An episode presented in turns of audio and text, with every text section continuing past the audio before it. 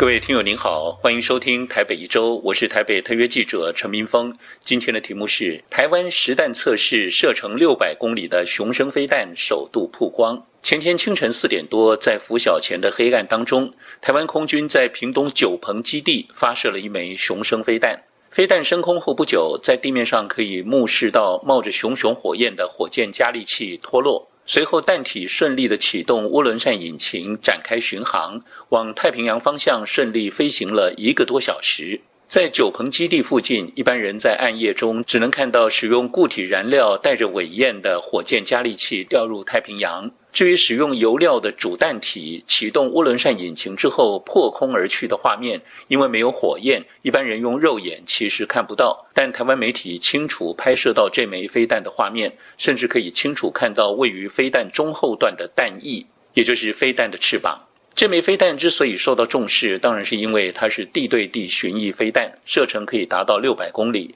包括浙江、福建、广东、江西这四个省的部分地区都在它的射程范围内。在两岸关系不睦、台湾独派势力抬头的今天，台湾测试长城飞弹的举动当然备受关切。事实上，前天凌晨发射的这枚雄升飞弹，还不是台湾射程最远的巡弋飞弹。台湾空军目前拥有的具备公路性能的长城特种飞弹，包括了雄升跟擎升两型。擎升飞弹的擎是引擎的擎，以前称为云峰飞弹。它的射程据传在一千两百公里到两千公里之间，但始终没有获得证实。如果射程真的达到两千公里，就连北京、天津、成都、重庆都在涵盖范围内了。另外，台湾现阶段正在生产的则是增程型雄升飞弹，代号是雄准。雄准飞弹的射程能够达到一千公里。台湾这些特种飞弹都归空军防空及飞弹指挥部底下的七九一旅管辖，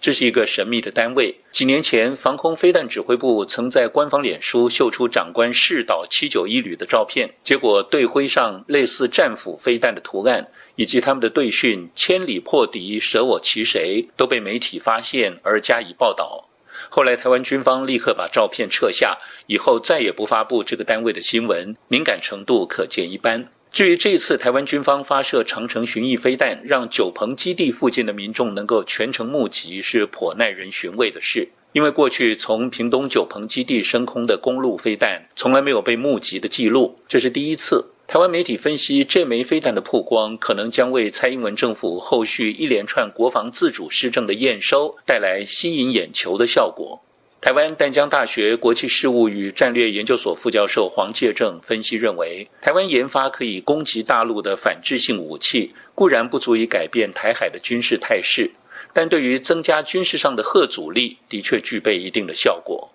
然而，这些装备敏感度极高，相关讯息的曝光或许有助民心士气或政府声望，但是对国防安全系数的影响未必是正面，尤其可能影响到台湾军方关键技术跟硬体的引进，不可不慎。另外，脸书专业军情与航空的主编施孝伟也认为，台湾最机敏的武器曝光，对政府标榜重视国防的形象有加分的效果。但其实中共早就知道台湾巡弋飞弹已经服役，而且还不断的研发改良，所以应该不至于冲击到两岸关系，但是可能影响美方对台湾保密能力的观感。台湾媒体分析指出，公路飞弹曝光不无传达“你敢打我，我也能及时反制”的政治讯息，但是台湾没有卫星，长城预警雷达又受到地球曲度的限制，而无法观测远程的动静。一旦飞弹打出去，无法及时确认打中了没，仍需要透过盟国的情报合作才能够掌握战果。也就是说，